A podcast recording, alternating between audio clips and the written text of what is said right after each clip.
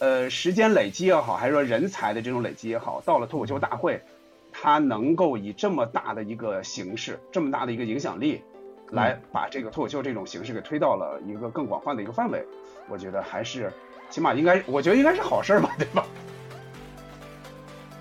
他现在关键是那边的诱惑太大了，这个节目是一个巨大的收割机，在现场表现很好的演员都想着说，我再攒些段子，明年。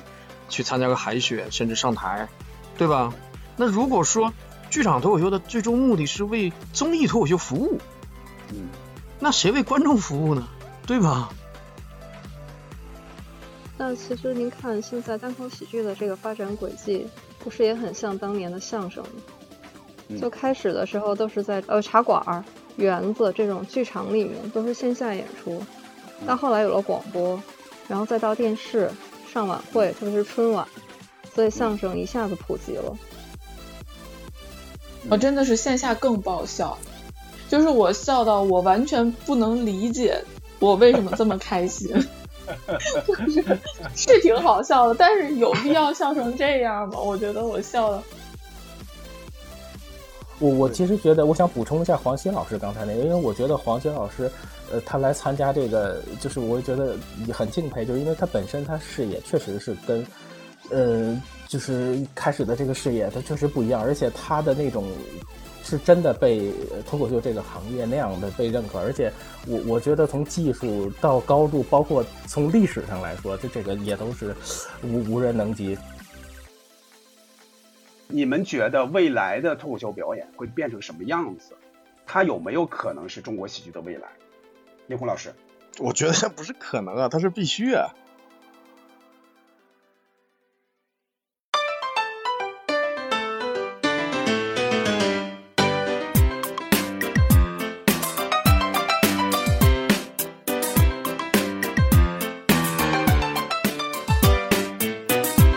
你好，欢迎收听四四五条，我是今天的主持人捕头，我是杨明，我是小静。嗯，这又是我们在线录制的一期串台节目，很多人都在追这个脱口秀大会第四季。我们今天呢，就好好聊一聊脱口秀，或者说是单口喜剧。不过和以往不太一样的是，这次串台是我们 西四五条发起的。来和我们串台的是哪一家呢？它叫做银杏树下。你听名字就知道，这是一个很有文化的电台。银杏树下聊的主要内容就是读书。他们虽然建台的时间很短。但在各个平台具有相当高的美誉度，马上就要长成一棵参天的大银杏树了。现在呢，就先请银杏树下的三位主播跟朋友们打个招呼。令狐冲，大家好，我是普洱猫。大家好，我是姚兰。嗯，欢迎三位老师哈。我先简单介绍一下银杏树下的三位主播哈。普洱猫老师，我平时叫他猫猫，他的本职工作是一个金融工作者，对吧？工作之余呢，做了一个叫银杏读书的。这么一个读书群，至今已经有五六年之久了。除了看书呢，他也是脱口秀的重度爱好者，看过很多的脱口秀的现场演出。第二位是令狐冲老师，我和他结识的 就是比较早了，我平时叫他令狐兄。他的经历非常非常复杂，当过老师，开过书店，做过全职的脱口秀演员，现在是一边当律师，一边从事脱口秀的事业，而且他也是博览群书的人。第三位。他是姚澜老师，他是美术行业的从业者，也非常喜欢脱口秀。我我就我所知的，我先简单介绍到这儿哈。嗯，咱们先从热播的脱口秀大会第四季开始吧。首先，咱们来说一说，就是银杏树下的三位老师，你们就可以先说哈。呃，你们可以说一说，就是本季你们印象最深的表演大概是哪个或者哪哪几个？脱口秀大会，脱口秀大会四，我就是来看周奇墨的。哈哈。所以印象最深的肯定是期末的那个 Listen to Bye Bye。对。哎，当然了，还有像今年也有很多很惊艳的新人，比如说智胜啊、秋瑞啊，当然还有这个脱口秀大会的老朋友们啊，建国、博洋、庞博、小慧啊等等等等吧。所以脱口秀大会，我觉得不单是看这个演员们在表演这个脱口秀，然后看到这些新老朋友就很亲切。我也是比较关注秋瑞跟志胜啊，嗯，然后因为平时跟他们一起演出的机会还不少，嗯。了解他们平时的风格，特别想关注一下他们在摄像机面前啊，就是在节目当中呈现的风格啊，嗯这个是我这一期比较关注的，就是说我比较熟悉的几个演员如何在节目上呈现自己啊。嗯，那那令狐熊正好说到这儿，我插一句，就是你感觉秋瑞和智胜他们两个的表现怎么样？就比你预期的，或者跟你平时接触到的他们的线下演出有什么不一样？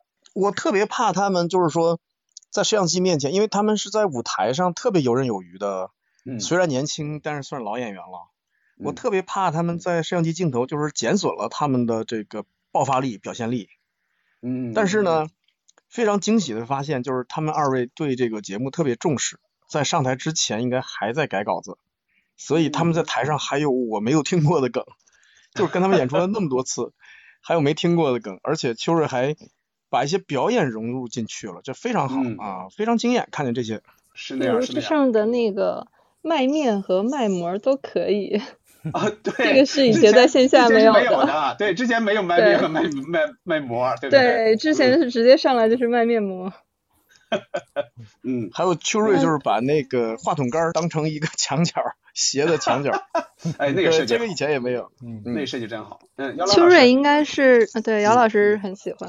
哎呀，对，就是大家都审美这么统一吗？我 我们之前也没对稿啊。可以说点别的，可以可以稍微岔开点说。嗯，就是我我特别喜欢的，就一个很特别的是肉食动物。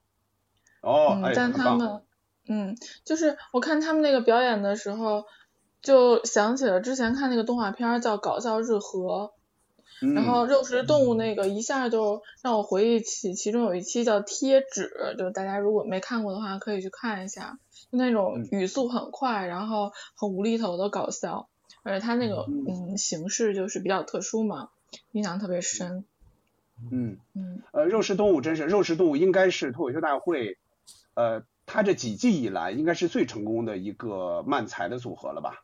那个这个令狐老师可以这么说吗？因为之前就是李诞和建国，应该他们好像也在第一季的时候，好像俩人表演过一次慢才，但是那个效果应该不如他这次这个肉食动物。嗯对，就感觉之前基本上都是属于实验性的。嗯，需要一个特别长期的配合，因为他那种语速特别快，然后呃动作上、肢体上还要有很多的这种嗯组合的形式嘛，就是嗯对对对是需要一直做这个才能达到这种效果。嗯，哎是这样。姚老师说的很好，就是因为肉食动物配合时间长，在所有我嗯们看见的已经出现在舞台上的，就是说脱口大会舞台上的漫才组合，嗯肉食动物是配合最久的，默契度最高的一对儿。嗯，是这样。我还听说他们俩最早就是 看到脱口秀大会一的时候，建国和李诞的表演，才知道有漫才这个东西。没想到他们这一次直接把俩人给干掉了，就把那个 建国和这个博洋俩人干掉了。对，这这个不应该吧？这个漫才这东西是日式相声，就是在国内也比较，包括齐墨跟石老板也演过。因为我看资料是这样嗯的，我看资料就是肉食动物他们最早就是看的他们，就之前他们不太哦清楚这个事儿。所以就是徒弟把师傅给干掉了。早期石老板写过一个火锅店的那个漫才，也蛮好的。哦啊，哦，对，嗯，现在在网上还能搜到。嗯，嗯，好，呃，那请咱们呃杨明，就是我们西四五条的两位主播也说一说。哎，呃，我给我印象比较深的演员是鸟鸟，呃，然后徐志胜、邱瑞和肉食动物也是我比较喜欢和就是关注的。呃，我觉得这一季里面杨波和豆豆是进步是比较大的，呃，庞博呢两站这个都超越自己，这个我也是觉得特别开心。呃，但我就从昨天的节目里看哈，我就觉得这个嘉宾的这个表现，我觉得宁静有点 就是过于抢眼啊，我觉得这种，我觉得这种发挥仅次于之前的信。对，宁静昨天提供了不少笑点，是吧？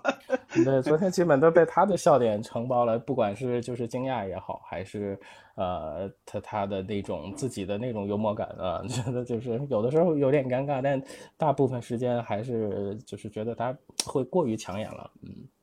嗯，他可能节目就想呈呈现这么一个矛盾点，然后这个矛盾点往往成为一个小的笑点了，大概是这样啊。是，嗯这所以觉得小慧还是有一点，就是会有点小难过了。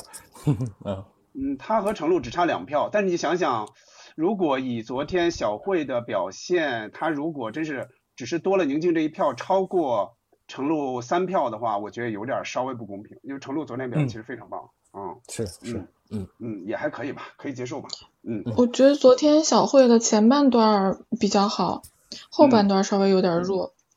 嗯，他后半段明显是就是臆想的部分多了一点，就是自己的亲身经历其实没有那么多那么深刻。其实宁静说的那一点，其实也也算是他的一个一个小的弱点。小静有没有说的？脱口秀大会这一季只看了一期，就是前两天看了何广智说舔狗那一期，然后呃，基本上是我觉得何因为何广智是第一个是第一个出场的吧。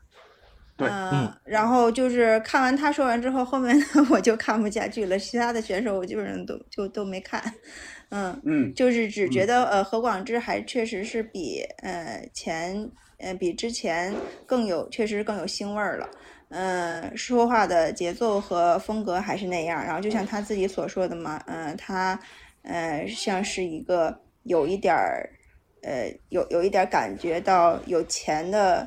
有钱的滋味了，就是让别人帮着买衣服，就是说怎么就不用考虑钱的这样的这样的到这样的一个状态了。我觉得何广智确实是一个非常出色的一个脱口秀演员。那我也来大概说说，我目前我觉得比较精彩的，包括刚才说到的你们几个说到的邱瑞、徐志胜、鸟鸟，呃，另外呢，像几个老将，我觉得也还都可以，因为前面三个等于就是相对的新人嘛。呃，程璐、杨丽和豆豆，应该给的惊喜也不少，尤其是豆豆，我觉得豆豆这次完全的就把自己打开了，就他这种形式好像不是一个严格意义上的好像那种脱口秀形式了，他完全你看也不用，也不拿麦，对吧？就整个那个肢体语言的，包括动作都特别多，包括脸上的表情啊，嗯，包括他等大家的时间就特别长。我感觉到他是不是要开创一种新的一种一种脱口秀的表演形式啊？我不知道大概是什么样的啊。令狐兄怎么看？就是豆豆这种就是表演特别加强的这种这种形式。我是希望脱口秀千姿百态的。就之前咱们在很早期的时候跟黄鑫老师聊天，嗯，当时黄鑫老师就有一句话，他说一切单人的能逗人笑的形式都是脱口秀。我觉得，对我觉得这样说挺好的，因为我们老局限他。但是你看，比如有有王冕那样的音乐脱口秀，没问题吧？再有个什么舞蹈脱口秀、魔术脱口秀，我都认可。就是，但是当然，它最本真还是语言艺术嘛。就是说，你最动人的还是你的这个段子结构。嗯。但是如果你的外包装花哨一点的话，是是挺好的。你像豆豆那么年轻，二十出头，完全可以尝试嘛。那我这个岁数去尝试，那就是变态，对吧？要给年轻 人更大的空间和机会。啊！令狐兄可以尝试这个读书脱口秀，因为我觉得我有时候听你们的那个就是银杏树下哈，我有时候真觉得你在是在抖梗，就是对令狐老师已经这么干了，对，但是有时候发现你们俩接不住，有时候你们俩接不住，这个梗就就就撂在那儿了，所以我们是素食动物，我们不是素食动物。我们要去听令狐老师的脱口秀课，对 对，需要学习一下接梗。我觉得可以啊。那咱们这样，就是我我估计，如果说单就演员来聊，单就第四季来聊，其实都能聊很多啊。但是在咱们这期节目里边呢，第四季的脱口秀大会只是引子，咱们接下来其实还要说很多事儿。那接下来咱们就往下走哈。多年前呢，有周立波的脱口秀节目，还有王自健的今晚八零后脱口秀，到现在差不多得有十年了，对吧？那为什么是脱口秀大会这个节目，让更多的国人认识了脱口秀的这种形式？咱们也可以说一说。嗯，令狐兄先说。哎，好的。我个人觉得啊，以我的浅见，就是之前的周立波的、王自健的呀，基本上都是别人写稿啊。脱脱口秀本身的剧场表演呢，必须原创，就因为你在讲你自己的观察、你自己的观点。然后以你自己的语言结构来呈现，嗯，所以呢，你看吐槽大会和脱口秀大会比起来呢，脱口秀大会没人跟你供稿，你要上就上，你要 不行你就你就被淘汰，对对吧？就是是完全的，基本上是把最接近剧场演出的，把剧场演出搬到这个综艺舞台上，所以呢，它的对抗更激烈，呈现的你个人呈现的更完整，也有的像上一季也有的讲到一讲到一半我忘词儿了，也有这样的，但没办法，不会给你补录，这就是你今天的表现。这要是真的在舞台上，在这个剧场里面，你也是这种表现。所以我觉得他真实，他显得残酷，但是他很真实。观众我觉得也乐意接受，他不愿意看着那些呃已经有名气的人看着提词器，在那念编剧写的稿。我觉得那不是脱口秀，那是那个就是 表演，那个叫综艺脱口秀最多，对吧？他不能叫脱口秀表演啊。所以我觉得脱口秀大会是特别本真的这个表演啊，所以它是比较完整的再现我们剧场的演出，最贴近我们的剧场的演出。所以我是比较喜欢这种形式的，我不太喜欢说呃其他的，就是说动不动一个名人他就搞一专场什么的。其实这在我们看来挺心酸的，这帮人都熬了多少年才能开一个专场或者半个专场？就是。可是因为你有你有流量加持，你动不动就说啊我这是脱口秀类节目，我是脱口秀专场，这其实是对我们一个伤害。所以我们现在业界一直在喊我们叫单口喜剧，因为没办法了，因为因为真的没办法了。对对对，这是我接下来要问的一个问题。那咱不妨在这儿也就点了一下，就是按理说脱口秀这个这个翻译哈，就是按理说它是非常非常不准确的。但是现在来说，那单口喜剧这个更接近于原本的这个说法。但是现在好像就是叫不起来了嘛，因为被脱口秀大会整个带起来了，所以对国人来说，他们觉得那脱口秀。就是西方的这种 stand up comedy，就这种，那怎么来看待这种以讹传讹的这种成功？这个没办法，我是觉得这个其实这个它它的翻译成汉语还挺好的，脱口秀还挺好的啊。只不过呢，它就是说不是单口喜剧就 stand up comedy 的对译，它是那个 talk show 的对弈。对 talk show，对对，因为 talk show 的主持人经常是从这个呃单口喜剧这边过去的，所以大家就觉得说。呃，talk show 应该也是单口喜剧来演员来参与，其实不是这样。没错。对，但既然已经翻译成这样了，大众已经有如此的认知度了，也是挺好的一个事儿。虽然他误解了，但是他至少知道这个事儿了。那么他来到剧场，再给他解释。我们每次在剧场演出都有这个义务，都有这个责任，给大家分析一下、解释一下这个事儿。尤其是主持人在开场的时候说一下，说你们看了线上的节目，但是到了这里，然后请大家说以后。如果方便的话，还是叫我们单口喜剧。但我估计这很难了，应该是很难了。嗯，很难，是不是？很难，很难，很难扭转过来了，因为这个已经被被以讹传讹的就被大多数人认知成这样了。这个，而且历史上以讹传讹的事儿也太多了，确实你扳不过来，根本就。哎，没错，比如说熊猫，对，它应该叫猫熊啊。对呀，它不是猫是吗？对啊，它是熊啊。对对，但但你看现在，它就叫熊猫。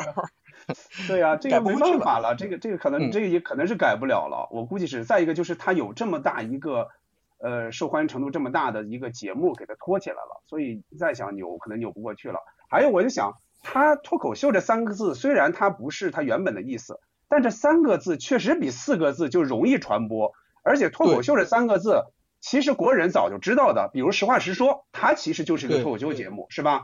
就是起码人们起码人们知道有这么个形式。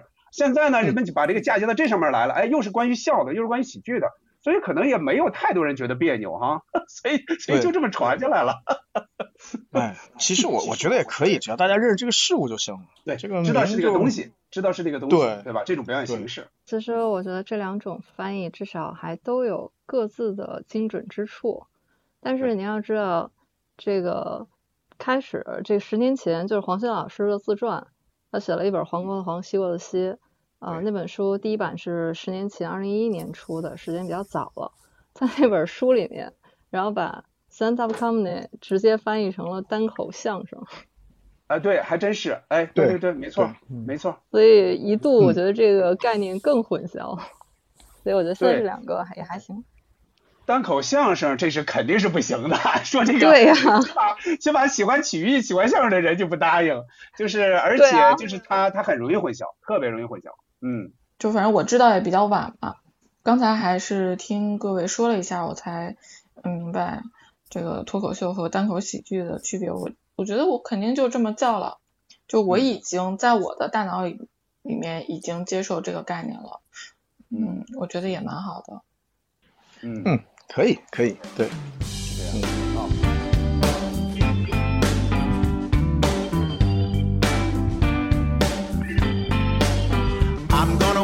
yeah，it ain't over yet。我也觉得是，就是刚才刚才那个令狐秀也说到了啊，就是你像其实你也不能说王自健当时今晚办灵狐脱口秀，他就没有意义啊。但是我觉得最早的时候，他确实还是让国人起码哎，最早知道了哎，有这么一种形式对吧？一个人在这讲对吧，而且是自始至终是这个人在这讲对吧？背后李诞他们只是给他们公稿。就是起码人知道哦有这么一个人在这儿讲，但又不是单口相声，哎这种东西叫脱口秀，他就最早引起了人们一种注意对吧？但是脱口秀大会它的出圈，尤其是脱口秀大会第三季的出圈，他把这个脱口秀这种形式真是给它做起来了，就做成一个好像人人皆知的这么一种表演形式。所以呢，他就把这个概念就给普及了。这就相当于，比如说哪个行业出了一个明星，对吧？然后这个明星火了，他就把这这个形式给带起来了，人们知道哦，原来这个东西叫脱口秀。所以我觉得也还行吧，就是说，就是说，他好像不管是呃时间累积也好，还是说人才的这种累积也好，到了脱口秀大会，他能够以这么大的一个形式，这么大的一个影响力，来把这个脱口秀这种形式给推到了一个更广泛的一个范围，我觉得还是。起码应该，我觉得应该是好事儿吧，对吧？起码我是这样想，我是觉得起码比就是说，你不管是单口喜剧还是脱口秀也好，它没有这么大的一个节目，只是说，比如说你只是线下演出或者怎么样，然后没有这么大一个呃一个平台的节目让大家认识，那可能人们也不太清楚这个形式到底是什么，就是到底你可能只是比方说北上广深的人，他知道大概是哦有这么一一种演出，但是好像对更多的国人来说，他们还是不太清楚这种形式，能不能这么理解？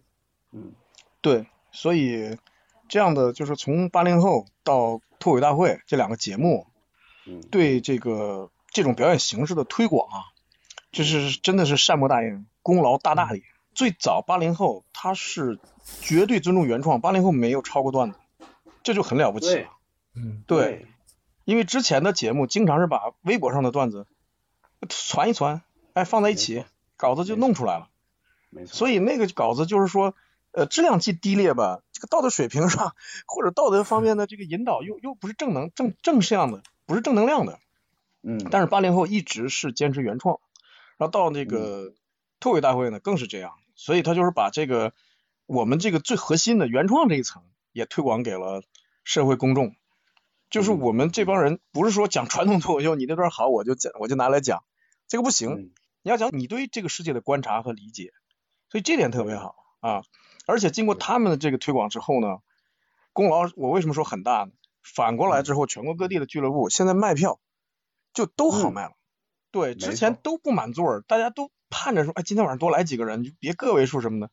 现在就有的时候经常你会售罄，你会你会就是周末的演出，你会在周二、周三售罄，这个这个嗯真的是太好了。呃，那个令狐令狐兄说到这个，我还想到了，我就这几天看了李诞的文章和他书，他说到这一点，就是他在最早在脱口秀今晚八零后脱口秀那会儿的时候，他根本就想不到这是一个行业，他不会想到说将来能做那么大，他觉得脱口秀成为一个行业也就这么个四五年的时间啊，所以说这个是整个把这个行业给推起来了，给先先是把这个行业给形成了，然后就把它又往上推。我觉得这个对于所有的不管是从业者也好，还是对观众，还是对想要成为脱口秀演员的这些公众来说，我觉得都是好事儿，应该是，对吧？对，因为这嗯个东西它毕竟是一个西方的表演形式，我个人认为对北京的脱口秀推广比较重要的、意义比较大的、功劳比较大的一个人就是毕汉生，一个老外。哦，对，对嗯你见过他，他英文原名 Des Bishop。对他曾经的理想就是因为他在美国、在爱尔兰都有他自己的喜剧俱乐部，每天卖票都不愁。我觉得他嗯曾经想在北京复制这个方式，搞个什么喜剧连锁之类的。嗯，对，所以他其实后来他也是幽默小区的开创者之一。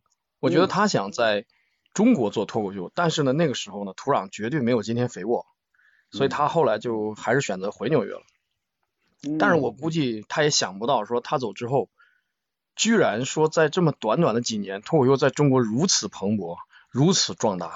嗯，是这样。呃，姚明有什么说的吗？我是觉得，呃，就是从其实我也是从第二季开始，其实才也能感觉到，就是脱口秀大会是变得越来越好看。因为第一季有的时候现在尝试回去看，就是那个那个台本或者就是那种舞台的感觉，其实是会有点有一点看不下去啊。然后呃，然后我我是觉得，呃，现在的这些呃演就是。这种传播方式，我觉得也是让脱口秀大会能走到更多人的视野里面。因为我看到很多的呃表演，然后迅速的就以三分钟到五分钟的形式在各个平台上就是那样铺开，就是能让更多的人知道这个节目。当你看到一个段子很有意思的时候，你可能就会返回去找这个节目。我觉得这种加上现在传媒的这种推广。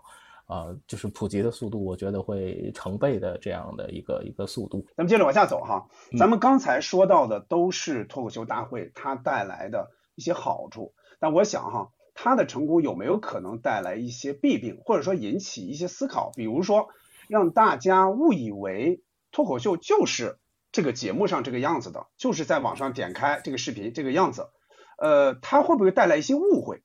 对公众来说，会不会有种误会？对脱口秀这种形式的误会，然后对演员来说，会不会是绝对的好事儿？刘虎兄，您说，是有利必有弊吧，都是双刃剑。那如果说要说一下的话呢，那么它毕竟是一个综艺节目，它首先要保证录制，保证传播，对吧？所以有的时候可能你在台上讲了六分钟，可能给你剪掉了两分钟，那么呢，这个观众就。不太懂了，就难懂你的整个的这个思路了。对，这是其一，就是剪辑问题；其二就是机机位问题啊，或者观众的呃招募问题。你比如说，你招募的全是大一的孩子，那么话题自然就是新鲜，就是年轻的话题，他们感兴趣。你这时候上去一个中年演员说，我给大家讲一下育儿，讲一下带幼儿园小朋友，那估计完蛋了，对吧？对，所以就是。所很多问题，所以后来我就想，我说会不会将来就是专门有综艺脱口秀和剧场脱口秀两条路了呢？嗯，从现在来说，是不是已经这样了呢？他现在关键是那边的诱惑太大了，这个节目是一个巨大的收割机，在现场表现很好的演员都想着说，我再攒些段子，明年去参加个海选，甚至上台，对吧？那如果说剧场脱口秀的最终目的是为综艺脱口秀服务，嗯。那谁为观众服务呢？对吧？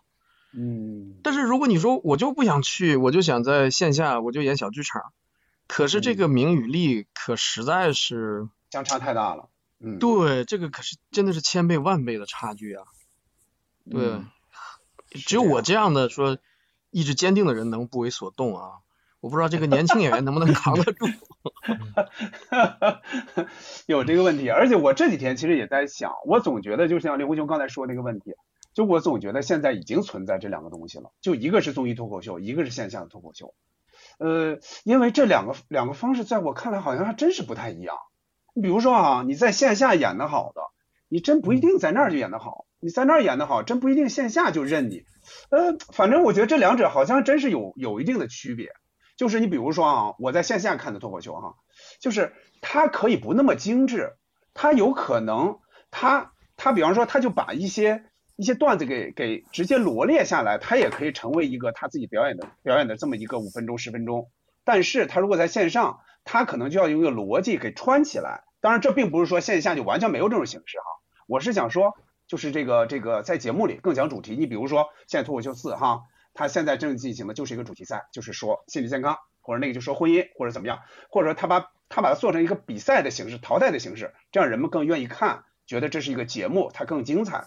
嗯，反正我总觉得这两个是现在是不太一样了。为了这个节目而写出来的，为了这个主题而写出来的，在这个主题之下，今天观众已经完全沉浸到这个主题里了。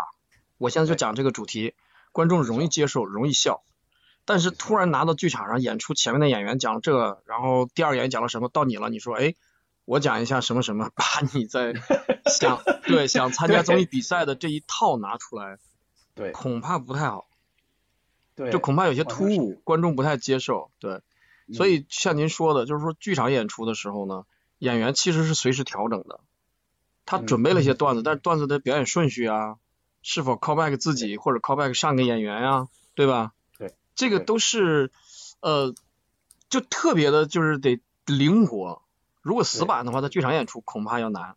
但是你要太灵活的话呢，对着摄像头又不行啊。对，呃，我插一句啊，这个有点像相声里的把点开活，就是说我今天来的观众，我看大概吃什么，我可能就是说我的节奏上或者内容上，我可能有所更改，它不会是完完全全的死钢死口。但是据我所知，线上的脱口秀大会的节目基本上是逐字稿，就是基本上逐字稿，就是哪怕他不是看提词器的，但是他这个是完完全全自己来的。包括前几天我看那个呃，就是效果的他们的公号上登出来秋瑞的那个稿子，是每一句每一句每一句一个字都不动的啊。所以说像这种形式，它可能就是为节目服务的。他要在线下的话，比如说他要进行调整，一个是进行调整，再一个他可能会增加互动什么之类的。但这个在脱口秀大会这种节目里应该是看不到的，对吧？所以我们的演出可能观众会觉得更亲切一些。就有时候演员突然从舞台上跳下来了，拽着你说：“哎，那个什么怎么样？” 这是一个一个现场的，因为我们就前两天的演出，然后有一个演员啊，他在讲，他说那个结婚应该是个冷静期，然后指这对情侣说，比如你俩去领结婚证，那个小伙子说什么？这真的让我跟他结婚吗？然后我们演员就就说跟说姑娘是不是该换男朋友了？然后女生说是，我们演员说妹妹麻烦你站在舞台上，现场给你征婚，然后那个效果就特别好，真好真好，这个真好。对，这个就是说这种现现有点像相声里的现挂这种形式，在节目里肯定是看不到的啊，就偶尔可能有那么一两个，就比如他胆儿比较大或者他经验很丰富的人，有可能。会加那么一两个小梗，对，有可能是吧？但是在我们剧场里，这个其实每每次演出都都能见到，每次演出都有。对，线下演出肯定是要灵活的多的。其实捕头老师既然说到了相声，那其实您看现在单口喜剧的这个发展轨迹，不是也很像当年的相声吗？就开始的时候都是在呃茶馆、园子这种剧场里面都是线下演出，到后来有了广播，然后再到电视上晚会，特别是春晚。所以相声一下子普及了，走进千家万户。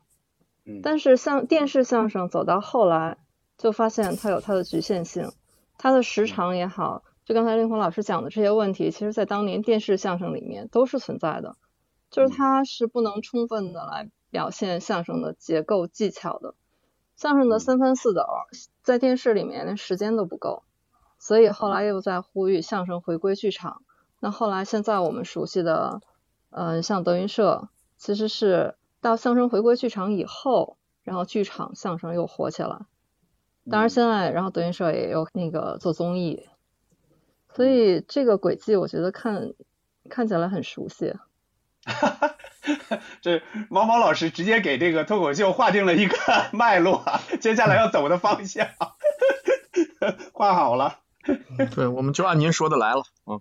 对，但我感觉啊，我感觉他可能会两条腿走路，我估计会，而且他应该是互相带动的才对，我觉得应该是互相带动。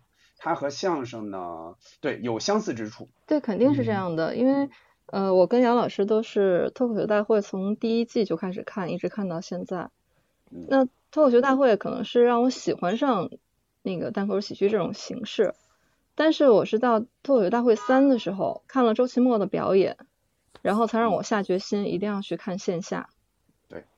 然后就一下子上头，就真正的你爱上了这门艺术。所以从去年到呃到现在吧，我觉得看的演出数量可能还是有限的哈，但是确实各种形式也都体验过，呃像开放麦、拼盘秀、精品秀、个人专场，嗯线上和线下确实体验不一样。但是也各有各的，呃，不能说精彩吧，反正各有各的特色。因为线上的看起来比较方便嘛，嗯，然后这方面杨老师是不是也有一些体会？对，就是我可能是太懒了，我线线上是真的方便。我嗯，我基本上对脱口秀就是脱口秀大会看的是最多的，然后线下就看了两次，嗯，不过就。就仅有的两次，然后正好对比了一下这次制胜的那个段子。我在线下看的那个段子是，呃，跟这次他颠倒了一下顺序，但内容是一样的，包括那个卖面卖馍那个都是有的。我真的是线下更爆笑，就是我笑到我完全不能理解我为什么这么开心？就是是挺好笑的，但是有必要笑成这样吗？我觉得我笑的，哎，这个是这个姚老师说的这个很好啊，嗯。因为我们就是说以前看过一个资料，说一个呃就是纯美国美式的这个单口喜剧的演出专场，如果在剧场里你笑十分的话，你在家看录像只能笑三分，哦，就是这个笑点会流失百分之七十。嗯。就是你在剧场里，你真的能够呃疑惑，说我怎么笑成傻子了？就姚老师刚才说那种情况。嗯，就是现场演出的魅力嘛，对吧？这应该是有现场，这个现场感肯定是不一样的。就比如说，咱们拿最简单的说哈，就是京剧，比如说中央十一台戏曲频道，他要演一出京剧，咱们有可能就根本连看都不看。但是你要坐到现场去看一出的话，你还是觉得好。就除非你对京剧一点儿都不不感兴趣，啊，就思考不感兴趣，甚至有点厌恶，除非是那种情况，我觉得你还会体会的好。你就更不用说脱口秀这种喜剧形式，大部分都比较喜欢嘛。就你看一个真人在那儿，哎呀，在你离离你只有几米远的地方在演，那个感觉肯定是不一样的。都是这个感觉，因为本来脱口秀它其实可能源于酒吧文化的一部分，包括像相声一样，它是一个剧场，呃，包括京剧，我觉得更多的时候就是包括看球赛嘛，其实其实我们的观众也是非常重要的一部分，呃，就是现场的气氛，你你所谓的气氛感、沉浸感，实际上。有百分之七十可能是你身边人给你带动的，就是这一点也是看电视脱口秀，呃，可能体会不到，除非跟朋友在一起。但是，呃，如果真的是在现场，观众他的那种互相的那种传递的能量，是能够把整个场子带起来的很重要的一部分。嗯，我们达到了，就是说每说一句，观众都在笑。有人讲铺垫也在笑，其实应该是你讲笑点他才笑，但有时候你讲铺垫他也笑。这个场子热起来之后，呃，就有点像赵本山上春晚，就是他打个招呼，这这哪怕就是打个喷嚏，可能现就是那个气氛也是在笑的气氛里，人们也愿意笑。，对，嗯，对是的，嗯是的，这个就是嗯呃英国的一个演员，他上台突然推了一下椅子，椅子吱的一声，观众就开始笑，然后这大 哥一个段子都没讲，他推着这椅子就在台上转，吱吱吱，这个椅子不停的出声，大家不停的笑，最后这个老哥来了一句说，应该应该出个磁带，应该应该出个专辑。就录椅子。啊，对，就这椅子这个杂音啊，咱整个专辑，嗯，不得不说一句，就是能做到线上和线下一样的稳定输出的，现在我真的只服周只有周老板因为对是的，呃，因为那个他脱口秀大会四的这个段子，我在他的那个千人专场看过，嗯嗯真的是一样，太稳了。嗯，这是不是和他的风格是直接相关的？就是有的人的风格可能是他只适合这个空间，不适合那个空间。但是好像，呃，齐齐墨老师这个好像是是不是通吃的？可以这么说吗？呃，应该可以这么说，就有些演员他更偏向于舞台，有些演员演员更偏向于综艺。对，嗯我就举我自己的例子，我去电台，就广播电台做嘉宾的时候，嗯，我第一天去，人家花钱雇我去做嘉宾，我一个字都没说，就我不知道我什么时候气口留给我，什么时候是我的表演时间，哦而且观众在哪里？我问主持人，我说观众在哪里？我向谁说话？嗯要主持人说你对着话筒说呀，观众在话筒的那一边。我说那我不知道该说什么，不看着他们的眼睛，我不知道该说什么了。但是是说你见观众见得多嘛，就没有观众有点慌，不知道从哪儿插入。嗯对，但是呢嗯，那个电台的专业老师呢，他们只要一往话筒面前一坐，他们什么声音模仿啊、动作、表情啊，什么都有，就看得我嗯特别惊讶。这个这个确实是这样，我觉得啊，这个让我突然想起，我岔开话题啊，突然让我想起来，你们记得以前有一种叫留留言电话吗？就是你给一个人打电话，他不在，然后你可以留言。就你在留言的时候，你发现你根本就不会说，就是你说出话来，你觉得，哎，我这对谁说呢？按理说你是在对他说，但是你总感觉是不好意思说出来，就跟他面对面跟他说话不一样，就有点像咱们最早用微信。最早用微信的时候，我都不知道怎么说话，我总觉得，哎，这个是对谁说的？就他肯定不如面对面交流那么畅快，那么自然。就是有些演员能够对着镜头就表演一段脱口秀，一个观众没有。我进场，这就是这就是相声里的进场。侯宝林大师有很多相声是这样的，就是你嗯看，你如果只看画面，你看不出来他是他台下没人，就是他这个其实很厉害的，这这是这这是一种这是一种本事，其实 对，就是那个现场无笑点，心中有笑点，这太厉害了。对他的节奏不乱。如果没有观众，有些演员我估计会乱的，他需要观众给他反馈。我做不到，对我做不到。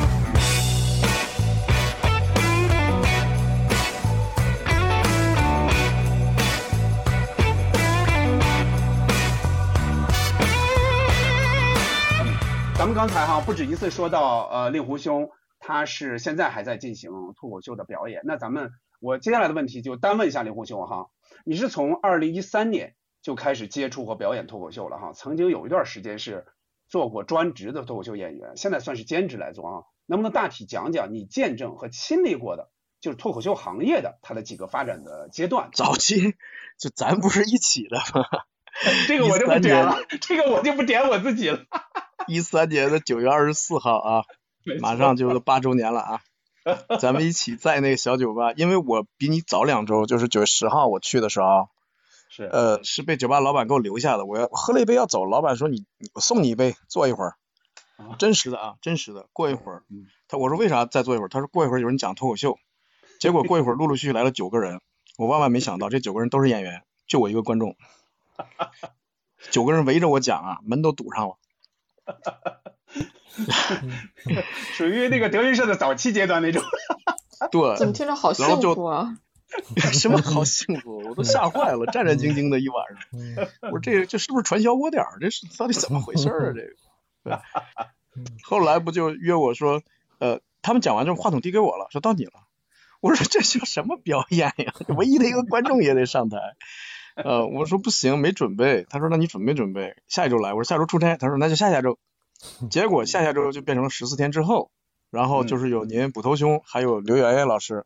对。就是那天约了三个新演员上台嘛，咱们三个就是那天认识的。对。然后早期就是这种野蛮生长，就是只有周六才有一场开放麦，周二或周四再有一场的时候就已经感觉哇。演出好多，好丰富啊！而那个时候经常就是一两个观众，而那个时候北京脱口秀界有个好的规矩，是观众谢幕，最后请观众上台去讲两句。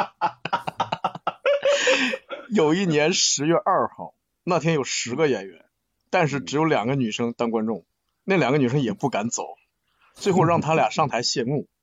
那两个女生说是从哈尔滨第一次来北京旅游的。以后再也不来北京了，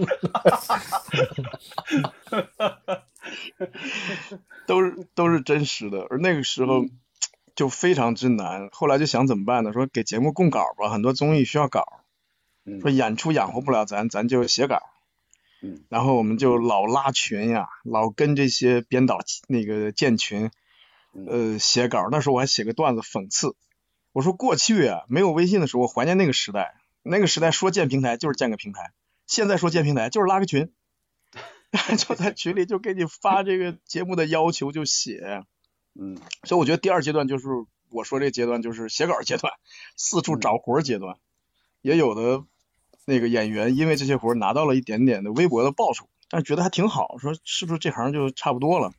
嗯，对，呃，到了这个一六年，上海那边有一个脱口秀比赛啊。是民间自办的，自筹资金，自筹奖金。哎，当时北京去了一些人啊，史老板在那儿夺冠，夺冠回来之后，他就信心大增，也不再找工作了，就他就他就专职做了。我俩回来之后谈了一次，我呢进律所，他呢就就专职干这个脱口秀了，呃，专职脱口演员。嗯。到了一七年一月，他就把单立人办起来了啊，这个是个大事儿。对。对，然后就是单立人办起来之后呢，就有了这种。专业的舞台了，演员就不需要就是说再奔波了。而那个时候呢，以公司的形式或者石老板个人或者公司名义呢，在补贴这个那个开放麦，所以开放麦越做也越正规了。不像之前咱们做那个年代乱糟糟的，酒吧老板的目的是卖酒水，所以只要进来一个人，酒保立刻拦住你点餐，点单，赶紧点。对，有点尴尬。这哥们说我我我看完这段不行，现在就点，就特别破坏气氛。后来史老板就说那就不行，就是。我们给你钱，你就不要打扰我们的观众了啊，就让观众就静静的看一场脱口秀演出。后来就多到了北京每天都有开放麦，期末跟石老板两个人一天赶三四场开放麦，可以把一个段子从新写出来，哎，到第四场开放麦就磨出来了，明天上台能用了，嗯，特别好啊，所以就是等于给了脱口秀演员越来越大的舞台和空间，再加上嗯线上节目越来越火爆，线下的卖票越来越好，嗯所以很多演员就是达到了呃纯靠演出费用，已经完全养活自己，超过了自己本职工作的工资，嗯所以就是辞职的人就越来越多，专职演员越来越多啊，嗯所以现在呃全国脱口秀演员总群啊也有三四百人了，这个非常欣慰啊，嗯 干这行的能找到三四百人了。嗯挺好啊。所以下一步应该就是会，我觉得可能会有更多的公司涌现，有更多的年轻人呃了解这个形式。我觉得甚至脱口秀将来都会有青训营，就是从那个 从大学生抓起啊，然后就培养他们写段子、讲演出，最后上台，甚至比赛。比赛比赛肯定也会多起来，就是这个演员多起来之后，比赛相应就会多起来。对，就跟这个西甲、西乙、西丙似的，就给他来个几 几个层次的比赛。嗯，对，确实是，就是现在来说，你看李诞在这一季的节目里，他不也说吗？说是每个人其实都可以当五分钟的脱口秀演员，对吧？就是说你只要掌握一定的方法，就是你的经历肯定是独特的吧？就每个人都自己自己的独特经历，其实他是可以把它来演化成一种脱口秀的一种形式来进行表演的，对吧？嗯，而且你说到了现在脱口秀这个行业，脱口秀里边的人也可以用只干脱口秀这件事儿来养活自己了。那令狐兄，你有没有想过，在这个行业蒸蒸日上的时候，在做这个专职的脱口秀的这种演出？是因为你现在做律师做得好不做了，还是说你有别的什么想法？综合吧，经济原因是一层，就是说嗯，呃，让我放弃律师的收入，你得高于他的收入，嗯 这个比较现实。第二就是我这个年龄吧，确实非常尴尬。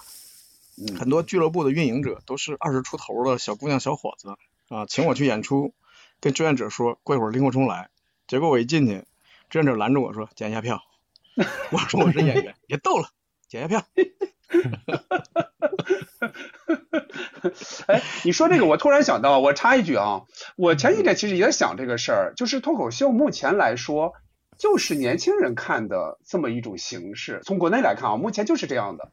那那就是说，中年人或者中年以上的人就不太可能做脱口秀吗？就是他们就不能说他们的事儿吗？就比如刚才说到的育儿这些，就不行是他吗？不听啊，他们太年轻了。这个深圳的超哥比我年纪大，超哥在台上演的时候，然后演完之后，一个女观众追着他说：“啊，超哥，我特别喜欢你的表演，你就像我爸爸一样。嗨，你说这观怎么弄啊？众会和演员一起变老的，没关系。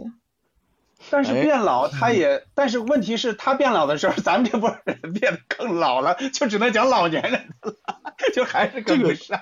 所以我觉得这个行业需要我们这样的中老年观众。对呃，因为他就是说，我们最早把他弄得很先锋，你知道吧？就好像留学回来了，懂外语的，呃，才来这个讲脱口秀和听脱口秀。对，没错，嗯就像我的一个朋友说，呃，带着他十几岁的女儿去看演唱会，就是嗯所有观众都看他，说这么大岁数了干这个还 还来看这个。刘红星说这个，我我我我也想到了，就是现在确实国内脱口秀有一种有意无意带一种精英范儿，确实有这么一点儿，就是他会让你觉得都是那种啊海外归来啊或什么之类的高知什么之类这帮人在做。呃，你比如说哈、我觉得只有郝宇老师他在坚持做中年脱口秀，都他是这么开场就是什么？今天是中中老年之夜，我觉得有这么一个就是这么一个可以看，我觉得挺好的。我不用，比方有时候哈、有一些年轻脱口演脱口秀演员说的这些，我还得琢磨琢磨，我得转一下频道。但是郝宇老师那个，我觉得哎，正好符合我的这个年龄想的事儿。但是郝宇老师是做到了，人人都爱郝宇老师啊。哎，这个是这个是这个确实也对，是我们啊，嗯，对，因嗯，为中国人嘛，尊老爱幼嘛。对，回头他也会听咱这节目，我会专门推给他听。就我希望，我希望脱口秀的演员是年龄啊、职业都是插着的，然后我希望观众也是这样的。所以说，如果说嗯你来一百个人，九十九个年轻人，那么自然是年轻演员受欢迎。你像我这岁数一上台，大家就觉得说，哎，这人干嘛呢？这这这捣什么乱？就有点这种感觉。嗯对，我觉得这现在的问题应该还是说，这个行业还是没有做大，就他没有做到细分对。就是现在来说对没有做到，它还是一个对，他还是一个聚合的，就是只是聚合年轻人，他没有不是你适合你啥意思？你是不是想弄广场舞脱口秀？你啥意思？对 对，没错没错，有这有这一点，我觉得有这一点，还是等他再做大做强一点，对吧？嗯哎，是嗯，其实是嗯这个原因，就是说他还是有些小众，啊、嗯，而且大家对他的理解吧，你看，其实你看去年很多大公司的年会啊，都搞吐槽大会或者脱口秀大会，请演员去，我觉得这本身是好现象。嗯但是你看你每个公司的老总都跃跃欲试，仿佛嗯长一张嘴就能脱口秀，真是这这 这个实在是，哎，不提了，人家有钱任性啊，反正讲的就这一这么回事儿点，。这一点咱们在接下来的那个题目里嗯应该也会说到，就是这个门槛儿的嗯问题。就目前来看，好像好像对这个公众有一种误解，就觉得好像是不是脱口秀这个东西，它是不是就没有门槛儿？包括它，你看，就是好像比如说从外外表来说呀，从这个话题来说，从穿着，从各方面来说，就是人们觉得，哎，这个好像不像相声，别人弄个大褂儿哈，或者说人们展示基本功，就这些人，比如说呃各种口音的，他也可以上，对吧？就是好像公众有大概有这么一个误解。咱们接下来可以再说这个问题哈，嗯，咱们接着往下走哈。我现在单问这个令狐兄问完了，我再接着往下走。呃，咱们看两个公司哈，目前来说哈，就表现比较好的这两个国内比较最知名的吧，最知名的呃脱口秀公司或者说单口喜剧公司也好，效果和北京的单立人儿，就是现在来看的话，刚才令狐兄也提到了，就是像我的这些节目好像是目前形成了这样一个类似于收割机的这么一种效应了。那你会不会为为单立人儿这些具有很强实力的演员感到有些不公？包括你之前也在单立人儿工作，呃，这个问题怎么想？嗯，我没觉得不公，我是觉得各有各的规则吧。嗯对，因为人家砸了钱做了那么好的节目，难道人家做公益吗？对吧？肯定要保证人家的效益。那比如说嗯我在我把你推到这个舞台上去，呃你转身就走，我们这边有什么演出、发布会什么的，你都来不了，对吧？从商业角度讲，人家也不干。对所以就是大家大家各有各的诉求，这个没有嗯没有问题，大家就是都都不违反法律，也不违反道德。所以人家嗯要求说，如果要参加我脱口秀大会，必须得怎么怎么样，先跟我签约，或者你的公司跟我分约，这个都是合情合理合法的啊，没有问题，我不觉得不公。呃，其他人怎么看这个问题？我觉得当地人不是也有演员去参加那个脱口秀大会吗？嗯就其实也不矛盾嘛。嗯嗯，也会大家也会通过线上的节目更加了解当地人的演员，也包括其他的演员。没错，是这样。包括齐墨，包括邱瑞，是吧？包括这次的智胜，其实也都是呃通过这个节目，其实是也呃知名度更更高嘛。而且我是去年有一点小感动，在于哪儿呢？按理说齐墨他属于外来人，对吧？就是说，尽管是有另外的合同啊，另外的不一样的合同，就是可能可能两方要共享这个他的一些呃这个这个各种演出也好，但是我是觉得像李诞，他就是呃称他为天花板也好，开玩笑这种啊，或者欧基也好，就是我是觉得他把这个这个人设或者他的能力给给渲染出来了，而且最后呃启墨让人认识到哦，还有另外一种好像不那么炸场的一种表演，但是也很有魅力，我觉得这个是很很了不起的，我我真是挺觉得去年为这个启墨设计的这一部分还挺好的，嗯，你们觉得呢？对，是这样。虽然这个天花板上来就给掀了，是吧？对吧？所以中国脱口秀是个露天儿的状态嘛，哎对对所以今年就把在天之灵都给召唤来了。对，接下来咱们说这个问题吧。接下来说黄西老师这个问题，就是，呃，黄西老师他按理说是真正的国内脱口秀的 OG 哈，当时在美国白宫哈那一场演出一战成名，他这一次也来带引号的啊屈尊来参加脱口秀大会了。呃，作为黄西老师的朋友，就是令狐老师有什么想说的吗？嗯，我是觉得非常好，非常好，嗯真的，因为脱口秀这个东西，它其实最平等，它它残酷，就跟拳击一样，大家一人手套上来就打，嗯看着非常残酷，但是它平等，再没有别的东西了，而且大家体重还得相当，要不然他打打起来还不公平。对对吧对，我觉得大家为什么喜欢扑克、喜欢麻将，不喜欢拳击？嗯就是扑克和麻将有时候你抓起来牌就非常好，它不公平。靠靠运气，嗯嗯大就大家是希望自己在这个不公平当中占到那个运气。我抓到好牌，抓到烂牌，我就觉得啊，打麻将没意思。嗯，但是你永远不会去打拳击，那个公平你也不会去打。那脱口秀呢，其实就有点像文艺界的拳击，它特别公平。对，大家都有嘴，你上来就说，说完了，只要观众买你的账，把你名字写在酒吧门口，票哗哗的卖，你就是名演员。写上你名字没用，你就是不行。对，嗯所以我觉得黄老师像您说的带引号的屈尊，按照中式的辈分啊，什么这个传统啊门派啊，他肯定不会去。对，但是按照脱口秀的结构，你就可以来，就是说大家切磋嘛，嗯，对？吧？嗯所以为什么我原来开玩笑就说，像我们这样干了七八年的老东西，其实特别悲哀。干的老了之后，就特别希望有门派，有自卫。呃，这个徒弟们看见我，我一进后台，所有人都站起来了，鞠躬。哎，令狐老师来了，鞠躬，这多好。辛苦辛苦，结果，结果我现在一进剧场，哎，捡下你的票，这什么这是？中华民族尊老爱幼的传统，怎么全给了郝宇？郝宇知时节，嗯 call back call back。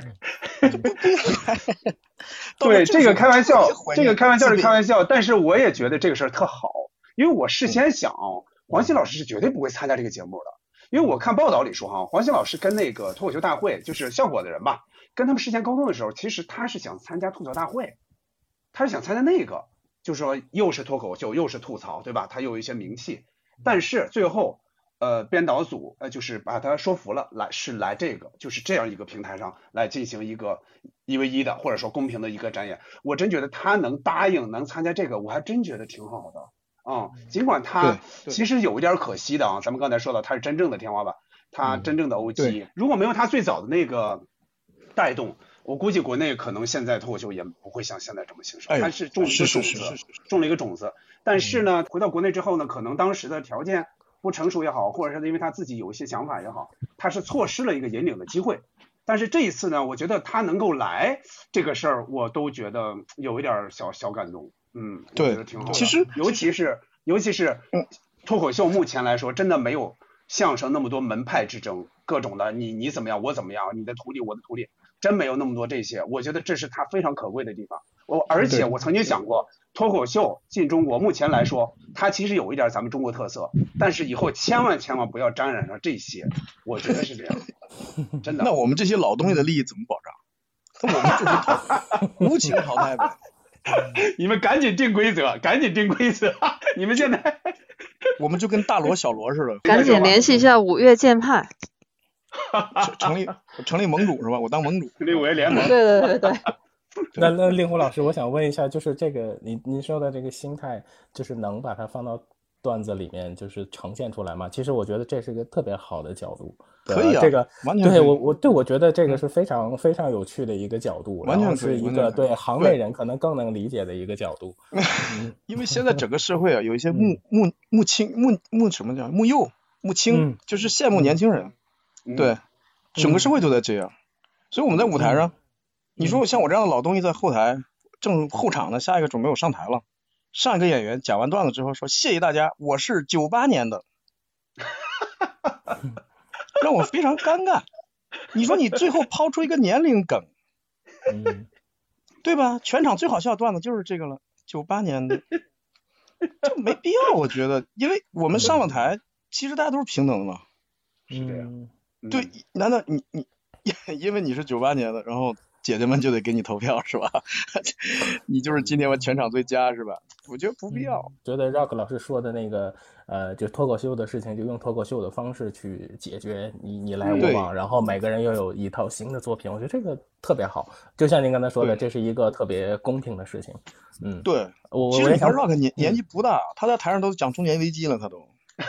对对，因为我我有看到他的那个《某某与我》的那个小的那个纪录片，其实那个看的其实还挺让我感动的。其实 Rock 有些他在那个状态里面讲的东西、想的事情，他就是那一些。但是如果能把那些东西弄弄明白、写透，我觉得其实是他能出更好的作品。尤其他现在的那个一上场的那个叹气，就已经成了他的一个符号 啊！就这种这这种，就那个能拍灯了，这个，嗯。那不是中年最后的挽歌吗？那个那个叹号。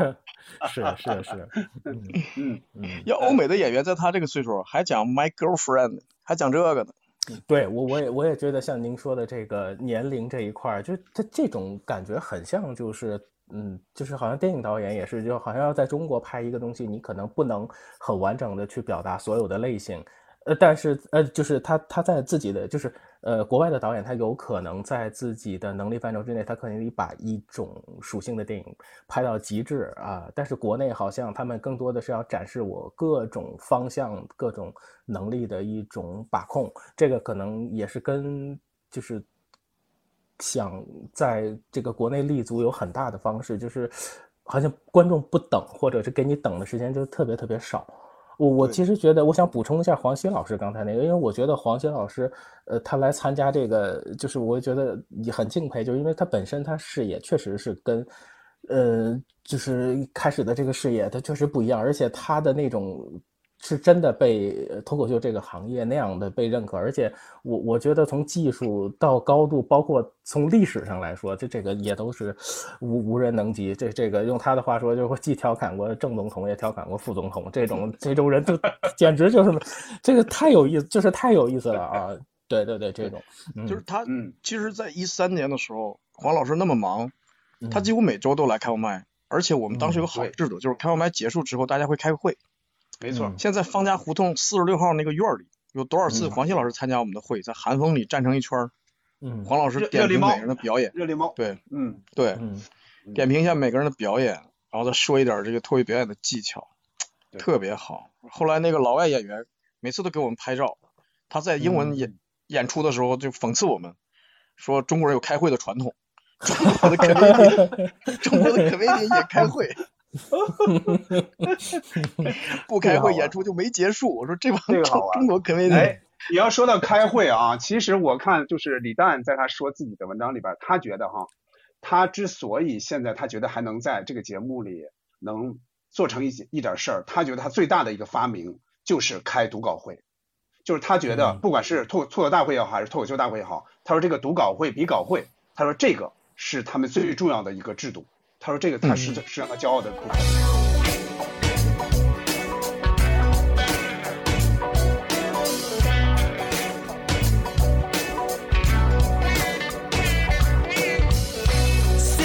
这个开会他并不是说是不好的一个事儿。接着咱们说说冒犯这件事儿，因为从去年的杨笠，尤其是杨笠的这个脱口秀大会上的表演，它形成了很大的一个争议嘛。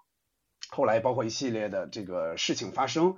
呃，那怎么看这个冒犯这个事儿，在脱口秀表演中，它所占的一个比重？冒犯到底是不是脱口秀表演、脱口秀这种形式的一个目的？嗯，令狐兄，我个人认为冒犯不是，就是如果纯为冒犯而冒犯，那肯定会挨揍，活该，挨揍也活该。对对，我是觉得脱口秀演员应该把生活当中的某一些地方的荒唐之处指给观众，就你的这个冒犯应该为。指出荒唐服务，而不是为其他的目的服务，不是为了调侃某个个体，这个是不行的。嗯，所以我是特别喜欢那种说，在大家不经意之间，大家认为习以为常的事情当中，某个演员给你指出来了这个事儿特别荒唐。嗯，对，我是喜欢这个。嗯，所以我在藏在这里面的冒犯，我觉得不是冒犯，是在为主题服务。不藏在这里面的冒犯，有的时候确实也见过，就是。单纯的 骂一句观众，就是他还认为挺幽默，但是观众受不了。我觉得那个观众是对的啊，不是说你的任何，因为你有话麦克风，你说任何东西，观众就都得接着。我觉得不是这样。嗯，对，我记得我看你的专场，有一次你一开是不是一开始你就说，还是在在临结尾说的，就是说其实脱口秀是换一个看世界的方式，大概是这个是原话好像不是这样的，是吧？就是当时你好像有这么一个说法。嗯，啊，对对。我说，我最后说的，我说脱口秀不是，我说我最反感的是某一个人跟我说，哎呀，我表弟特别贫，跟你们演脱口秀吧。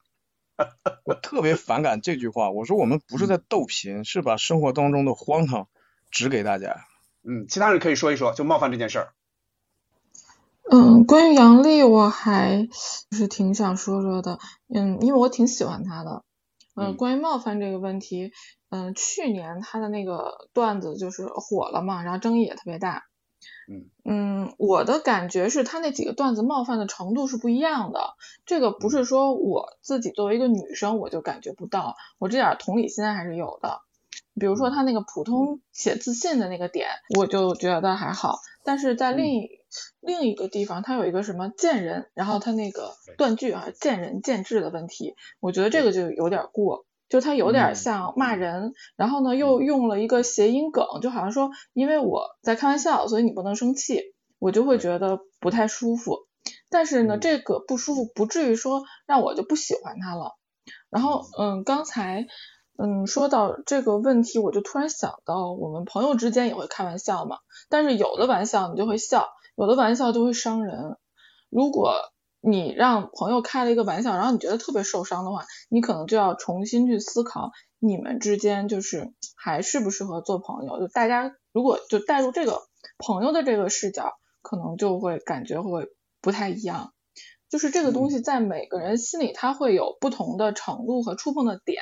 如果你总是去一再的去戳那个人不舒服的地方，那到了某种程度，你肯定就会不喜欢这个演员了。那种情绪上的不喜欢，你用呃喜剧理论或者说你用讲道理说你应该喜欢他，那个就没有用的，你怎么都喜欢不起来的。嗯，就就杨笠，因为他的这个事情上就很多。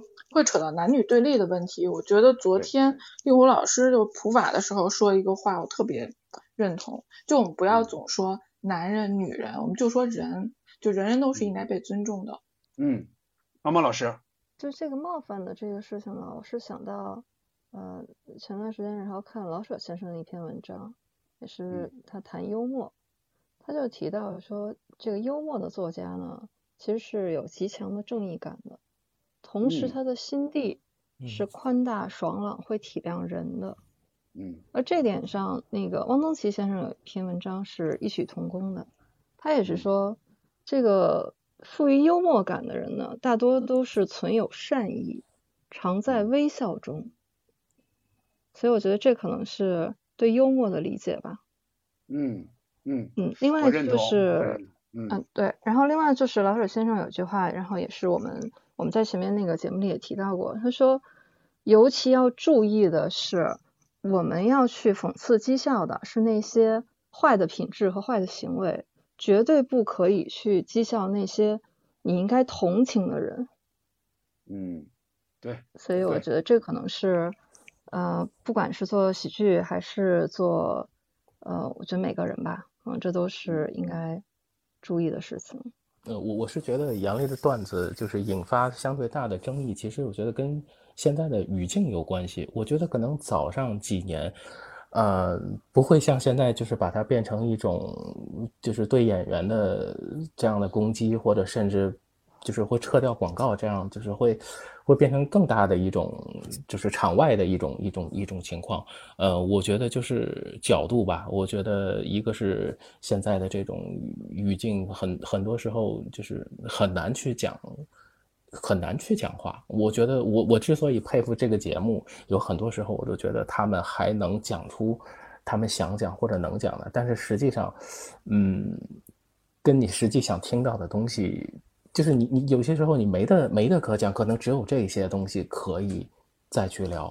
反正我这个非常肤浅啊，就是我我我是怎么看？嗯嗯，我是觉得呢，就是比如说哈，比如说像秦墨，秦墨其实他肯定也会有很多他自己的一些想法嘛，因为他看书也特别多，我相信他有很多观点想输出，但是只不过他目前咱们看到的呃形式大多是一种。表演型的，就是还原性质那种。呃，我是觉得观点输出类的演员，他们可能更容易冒犯。就是他们，比方说你这个要要直抒胸臆说出来嘛，呃，有时候会就是把把这个稍微夸张一些，就这句话本来很有道理的，但你要夸张一些，否则它形不成笑点。这种时候有时候确实容易形成一点冒犯。冒犯呢，我觉得它大概是一个双刃剑。比如说一句话说出来，你就比如杨笠的话。他让有一部分人会大大呼过瘾，肯定会是这样的，但也有被击中穴位的人可能会恼羞成怒。我觉得会是这样一个一个效果。这几年的一些网络的一些热点，往往它并不是因为它特别差或者特别对，而是因为它有的人认为它对，有的人认为它错。这种时候才容易形成一种冲突，才容易形成一个大的热点。但是不管怎么说，冒犯肯定不是目的，它的最终就是脱口秀的最终目的，应该就是让大家笑。再一个，如果说还有什么别的目的的话，它就应该是一种你自己的价值观的表达。就是你是，我觉得脱口秀演员是不太可能像相声一样在舞台上是表演另一个人的，他肯定是自己。他绝对是自己，他只不过是一个可可能是一个半真半假的自己，或者是一个稍微夸张点的自己，但是他肯定是有一点稍微有一点小负面情绪，或者有一点他自己想说，但是在舞台之下他不好说的话，他在舞台上这样有具有保护的这种形式下，他把这个话给说出来，我觉得这个是很厉害的啊，嗯，我我是真觉得对这种东西不应该过于上纲上线，除非。除非他真是触了众怒，人们都觉得这个东西不应该这样说，绝对是你就像刚才令狐兄说的，你是为了冒犯而冒犯，我觉得那是肯定不可以的。就舞台再保护，他保护不到你那个程度。嗯嗯，对对对，就就我想说的，就是有的时候被冒犯是一种主观行为，就是就就就你非得认为他冒犯你了，这个事儿麻烦，就非对号入座。就是像当年侯宝林老先生说有一个王科长怎么怎么样，他收到了很多信。就有人给他写信，我姓王，我在我们单位是科长，你为什么要在相你的相声里骂我？就是他自己去对号入座了，对吧？对对，嗯对，所以相声你看现在就只能是指着自己的搭档，说他的父亲王老爷，只能指着他，我谁都没说，谁也不要对号入座。这个这个是非常，我对这个其实非常非常怎么说呢？就是一个我不愿意看到的相声才这么演的。但是是这个是被迫无奈的，我是觉得有的时候，嗯，脱口演员以后以后会成千上万，可能会全国会有十万脱口演员，可能啊，他就像书一样，有些你反复看，有些你看一看亮点，有些你根本不看，这是你的自由，但是你不能说这个人的观点我不同意，他再也不准说话了，这不就麻烦了吗？嗯，对，这个时候最后剩下几种声音，是这样，对，所以我就觉得大家哪怕是从这个从这个方面，就从百花齐放的角度讲。你也应该让他说出来。那你会说这个演员，我以后不看了，我肯定不看了。嗯。但是你不能说我不让你说话了，这是两回事儿。对。没错没错。哎微博上一个账号也是这样，只要我不同意你说，我就我就不让你说，我就怎么怎么就找你。对我我刚想我对我我刚想说到微博这个事儿了。对他动不动比如说你可以说你不愿意听或者怎么样，你也可以和那提出一些小的批评或者怎么样，但是你不能说我更多的什么我举报或者说辱骂什么之类的，这个性质就不一样了啊。对。而且而且这种行为难道不能反噬吗？你你认为只有你能举报别人，对吗？没错。你认为只有别人能被封号，对吗？你认为你永远能发声，对吗？没错。这个东西权利是被践踏，是所有人都被践踏，只有我们几个被践踏了，你呢？你的权利保住了？律律师律师身份上身了。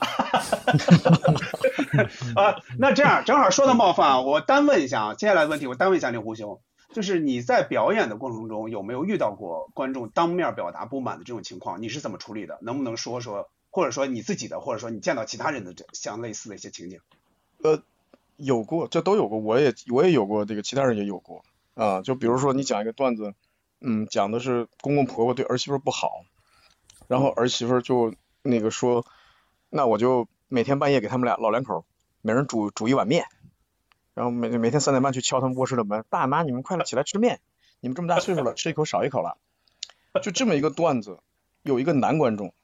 就说什么意思啊？这怎么把人说死了？就就是如此的政治正确啊，在剧场里面。嗯嗯。但是没办法，你只能说调侃一下自己，然后说那个今天观众说有点有点紧张，可能都是怎么怎么样，然后希望大家放松下来，沉浸到演出里来。你只能换这个演出方向，你没法跟他没有时间跟他正面的这个冲突啊。但是演出当中也也出现过其他演员。跟观众正面冲突的情况，那么造成就后面的演员就极其难演，所以我是希望，对遇到难题自己消化啊，尽量的 克服，实在不行就就调就嘲笑你自己，这总行了吧？就没冒犯任何人，自嘲一下，对。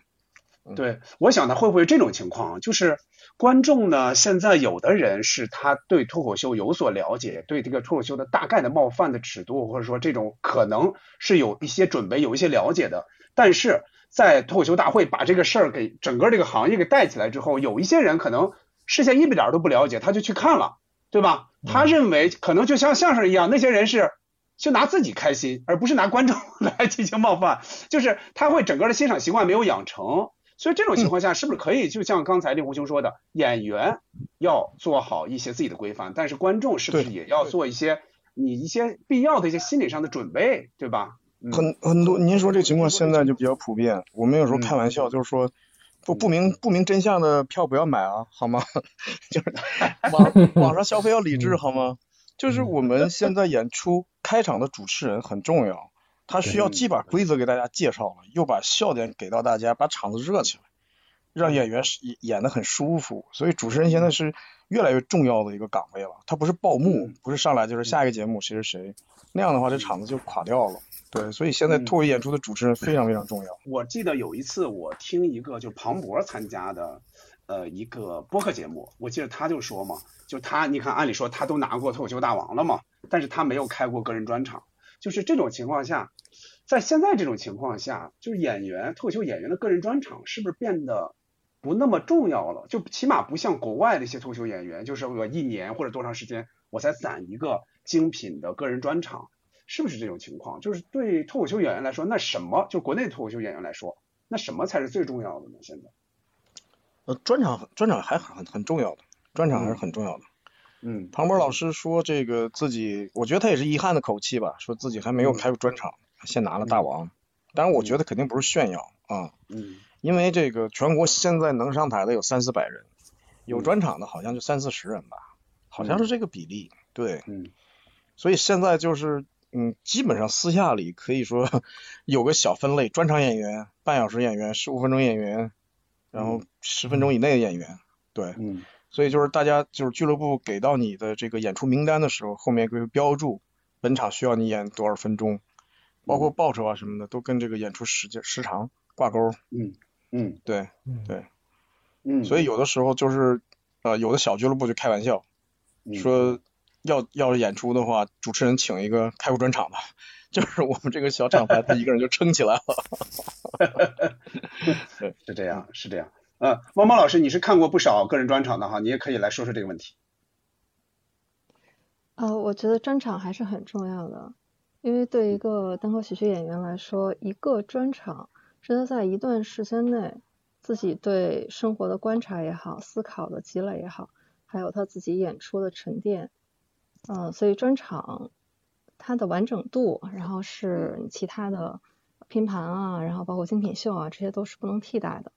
嗯，当然专场也非常不容易，因为专场的时长，首先你至少得有呃一个多小时吧，所以就是它确实是一个厚积薄发的东西。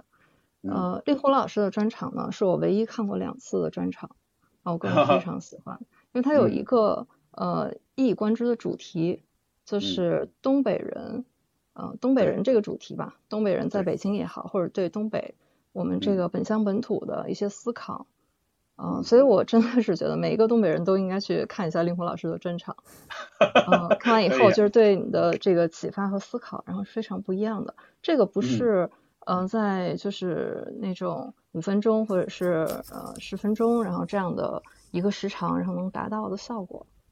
嗯啊，所以没错是这样，还是希望嗯，所以从我作为一个普通观众来说，啊，因为观，我觉得作为一个普通观众的话，其实我们看的就是演员，就是演出啊。至于说你是线上还是线下，或者是呃你是这个哪个俱乐部，其实这些都不是最主要的，还是看作品。猫猫说这作品，我觉得特别重要。就是我有时候会想这个问题，比如说在脱口秀大会这样的节目里边，你演了五分钟，对吧？比如说这个这个演出还特别炸。这个算不算一个作品？我有时候有点怀疑，但是个人专场绝对算个人的一个作品。它确实是，它非常完整，它用一个逻辑来串起来，用一个主题来串起四五十分钟，这么长的时间，那么多的内容，这个确实是非常重要的。我觉得对于一个脱口秀演员来说，他有可能真是这个专场给他带来的那种愉悦也好，那种这个知识上的这种。呃，增强，我觉得这个这可能真是比他在 一个更大的平台上演上五分钟，可能那个魅力还要大。是的，如果是用作品来形容的话，呃，那可能一个段子可能相当于一个短篇小说吧。那一个专场的话，绝对就是一篇一部长篇小说的这样的一个创作体量了。啊，那是真的是非常不容易的。对观众来说，就是呃，你读一个长篇小说，或者你去看一个专场，整个的这个沉浸感。和这种整个体验肯定是不一样的。嗯嗯，对，而且我我作为一个半从业者吧，呼吁大家如果看专场的话，嗯呃，就是稍微的包容一点，因为专场可能没那么多笑点，听一听这个演员他的观察与思考，听听他的观点。对，所以我们有时候看一些国外顶级的脱口演员的这个专场反而没那么好笑。就在拼盘演出，他为了这个在拼盘演出突出自己，他会把这个笑点都放在那边。对，在专场里面他可能会讲一些观点，有时候他的观点很精彩，有时候外国的观众会站起来鼓掌，但他也没笑，他就是站起来鼓掌。所以我觉得，要是听专场的话呢，首先你认同这个人了，然后坐在那儿九十分钟听听他说什么，听听他在想什么啊。对，嗯，当然，当然他必须也得让你笑，他让你给你弄哭了那肯定不行，就是笑点。没有那么密集了，平时的拼盘演出，他可能一分钟让你笑四次，专场可能达不到了。对，但是这个稍微宽容一点点啊。嗯，我记得周奇墨周老板好像说过那么一句，他说：“你看现在哈，就是说，比如说每到年底，人们会想起看一个贺岁电影，是吧？比如说之前的就是冯小刚的，那现在来说可能是另外一些人的宁浩或者谁的。他说将来有没有可能，对于他来说，人们会想到哦，要看一个，就每到年底。”冬天冷了，要过节了或什么样，会想起来看他一个脱口秀的专场，作为人们人们的一个习惯。我觉得这样到了那一天，是吧？比如说你喜欢周奇墨，你喜欢呃这个这个令狐冲，你喜欢什么这个石老板，就是大概人们都会形成这种市场。我觉得那还真是一个脱口秀的一个比较理想的一个状态。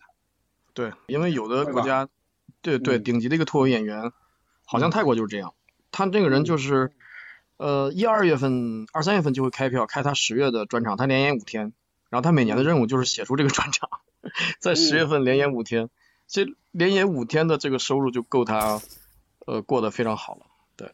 嗯，那就是说他有很长的时间可以进行创作或怎么样，不用为生计就是平时发那么多愁。嗯，对对对对，所以我觉得那个是一个很好的一个状态，就是大家期待他的东西，他也努力的写，然后每年就跟大家见一面。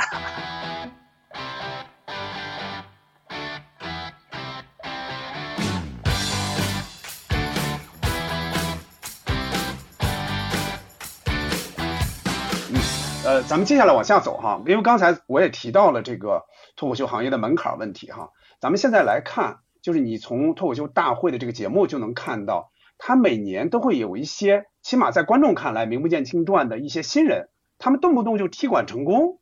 那这个门槛低这个问题，对于脱口秀行业来说是好事还是坏事？它是不是更容易吸引一些人们，就是平常那些人或者普通老百姓，他也来参与到这个里边来？这个是不是好？还是好的因素更大一点，令狐老师。对，对他被误解了，嗯，就是他其实呃不想设障碍，不是说你没有从小学你干不了，你没师傅你干不了，你没本科学位你干不了，他一个 框框都没有，对他一个障碍都没有，但是他不是没有门槛，嗯，对，最起码你话得说利索了吧，最起码你的思刻思想是稍微深刻一些的吧，深刻于你的同龄人的吧，对，对吧？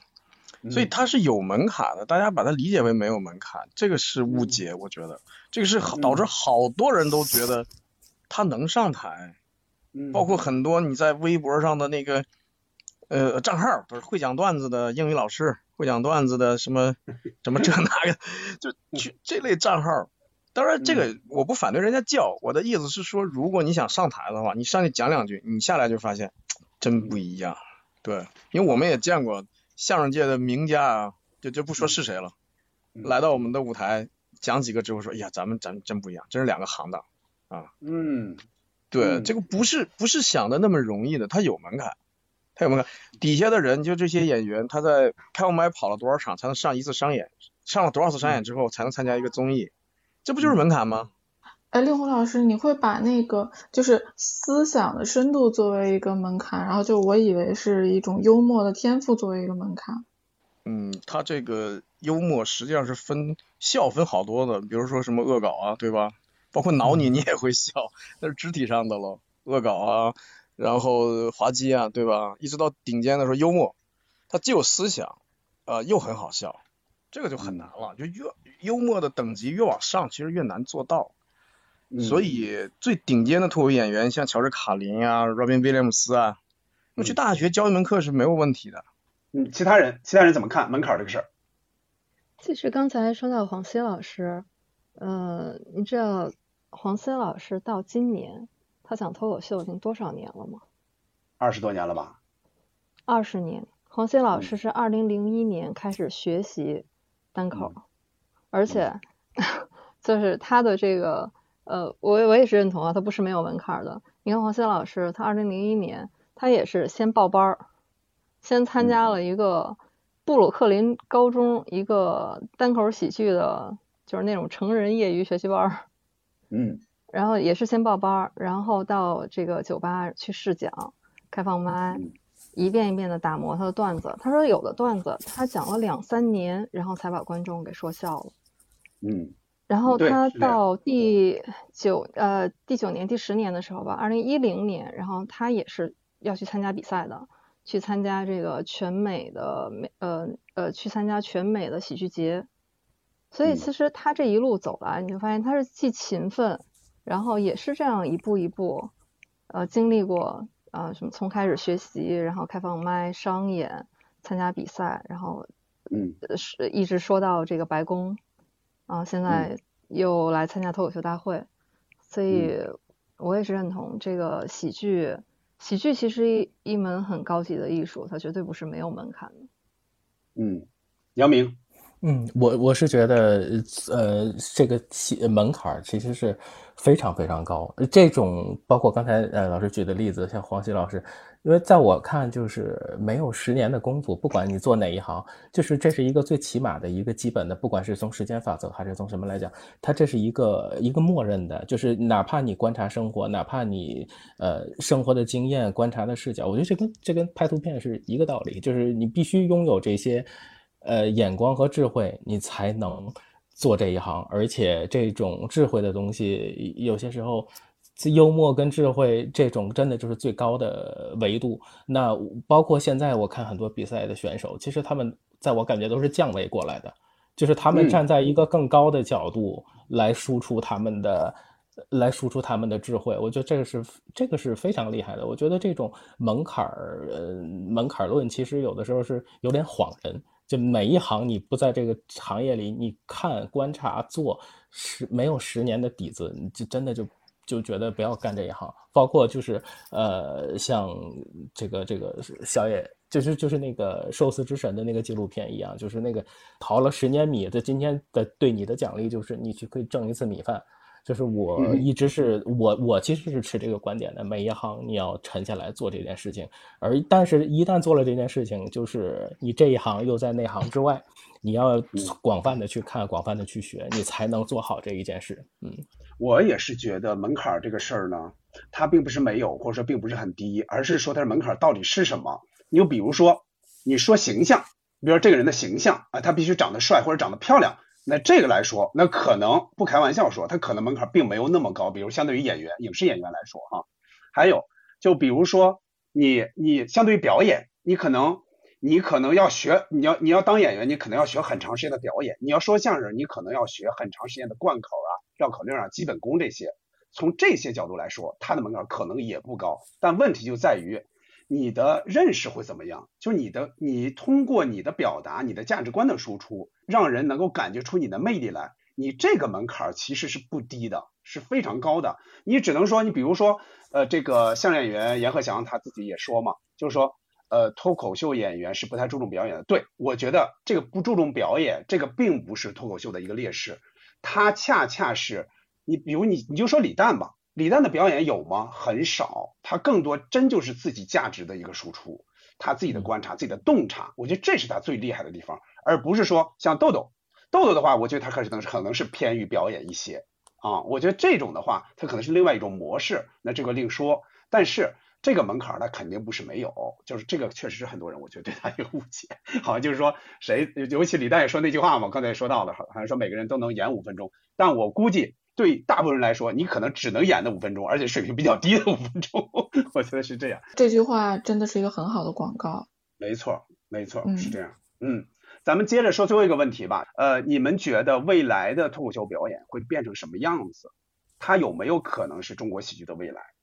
令狐老师，我觉得这不是可能啊，它是必须啊。对，嗯，因为我们嗯不点名了啊，就是某些这个综艺节目请的导师。平时在自己的节目里面那舌灿莲花呀，到了人家的节目里面瘪瘪了蔫了，为什么呀？没人给他写稿，没人给他写稿了，非常明显，非常非常明显。对，所以就是呃中式的相声就是喜剧训练呢，过去是没有强调创作的，创作者都隐居在幕后。没错。但是脱口秀呢是创作和演出同时你自己完成。所以如果你要有十年、二十年的这种脱口秀表演这个经验的话，再去做主持人，再去做这个 talk show 的嘉宾什么的，就会特别好。嗯。因为你既会写又会演，所以我觉得将来的我们的喜剧人才的训练就是这个，就是在小剧场一直讲脱口秀。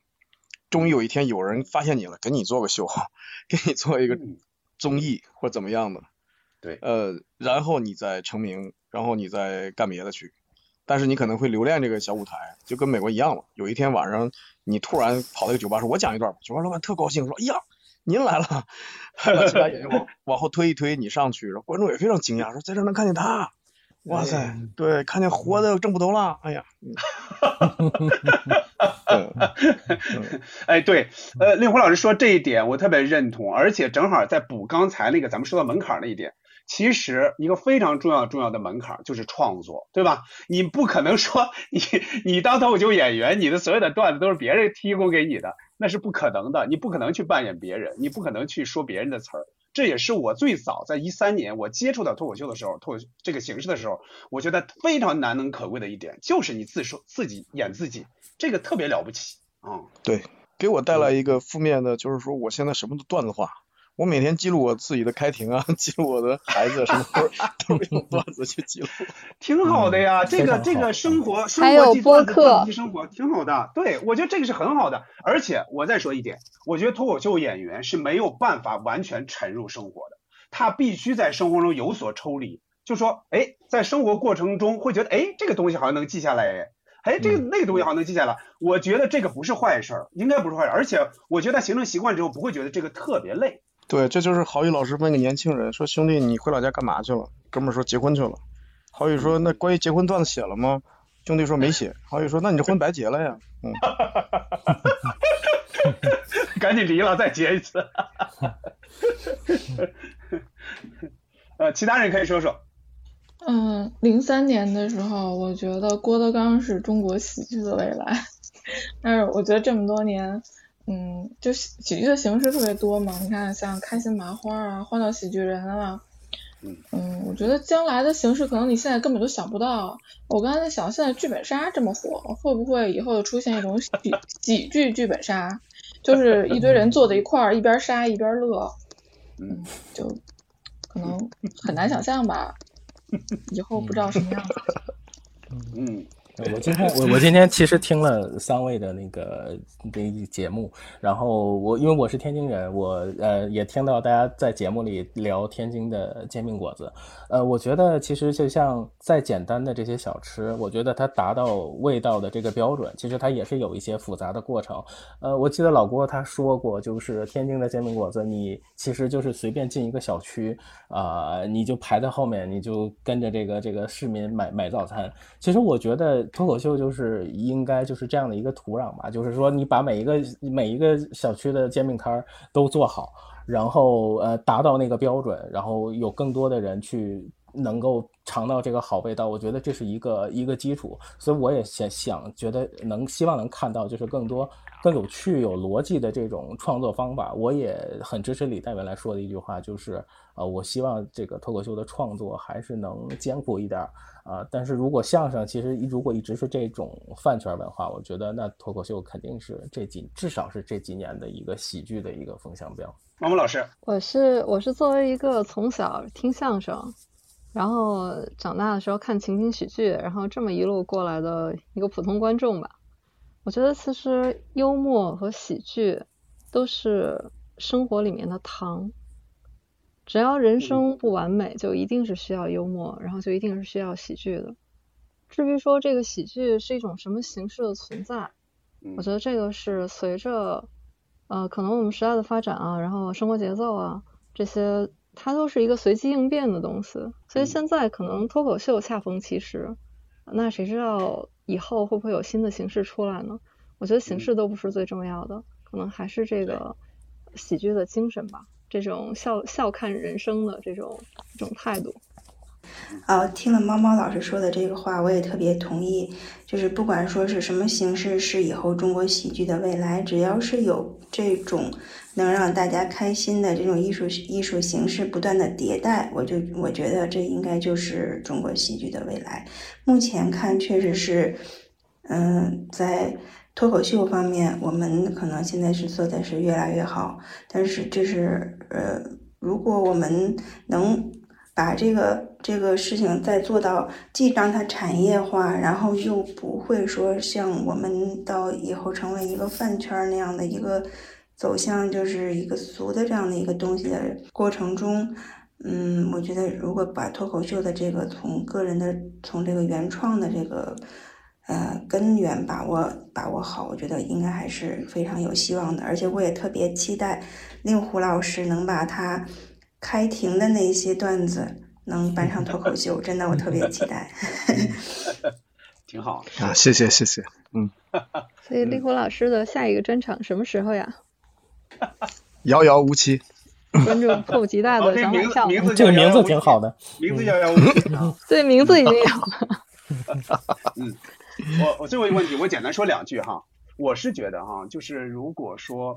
一个喜剧形式，它不与不与现实贴合，那这个我觉得它不会受到那么那么多人的欢迎。现在的相声，尤其是传统相声，对现在影响比较大的这一类的相声，我觉得现在就是这样。我是觉得我没有必要去听这些。我觉得很多人也应该也会有我这样的一个想法。我是觉得现在脱口秀这种形式，它真是改变了中国喜剧的一种形态、一种气象。就是说你在台上你是有所表达的，你是。与社与社会一直在贴近的，你是在生活里的，而不是说你在砸这个的卦，砸那个的卦，说这个那说那个，我觉得一点意义都没有。我真觉得就是，哪怕将来他这种中国喜剧的未来，哪怕不是脱口秀这个形式本身，但是脱口秀现在它形成这种氛围，就是形成的这些喜剧人，这些起来的喜剧人，他们会影响将来的喜剧形式，比如说。我前段时间我就看脱口秀大会那个导演他说嘛，他说接下来不是只做脱口秀这种形式，他会让这些比较成熟的演员们，比如说尝试做电视剧，尝试做比如说之前已经 多少年没有好作品出现的情景喜剧，或者做访谈节目，这就有点像真正的脱口秀了，对吧？talk show 就这种了。我是真是期待这一天的到来，我觉得那个是真正的一个喜剧的一个很好的一个未来，我特别期待这个。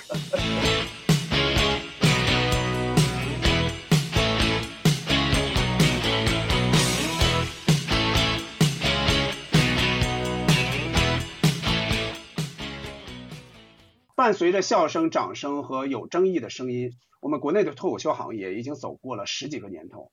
我觉得他一定是做对了些什么，才受到了如今这么多人的关注和欢迎。我们是太需要欢乐了，也太需要笑一笑了。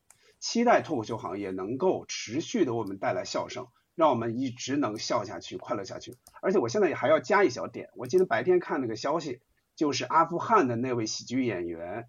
他在被行刑之前的那一刻，他还逗笑了塔利班的那些人，我觉得真是太伟大了，真是太伟大了啊！真是向他致敬，向所有喜剧人致敬。最后，我们感谢银杏树下和我们一起串台，未来也期待与更多的朋友一起交流。节目上线之后，朋友们对脱口秀有什么想法，有什么说法，也欢迎在我们各个平台上留言。这期节目就到这里，再见，拜拜，再见，好，再见，再见，再见，好。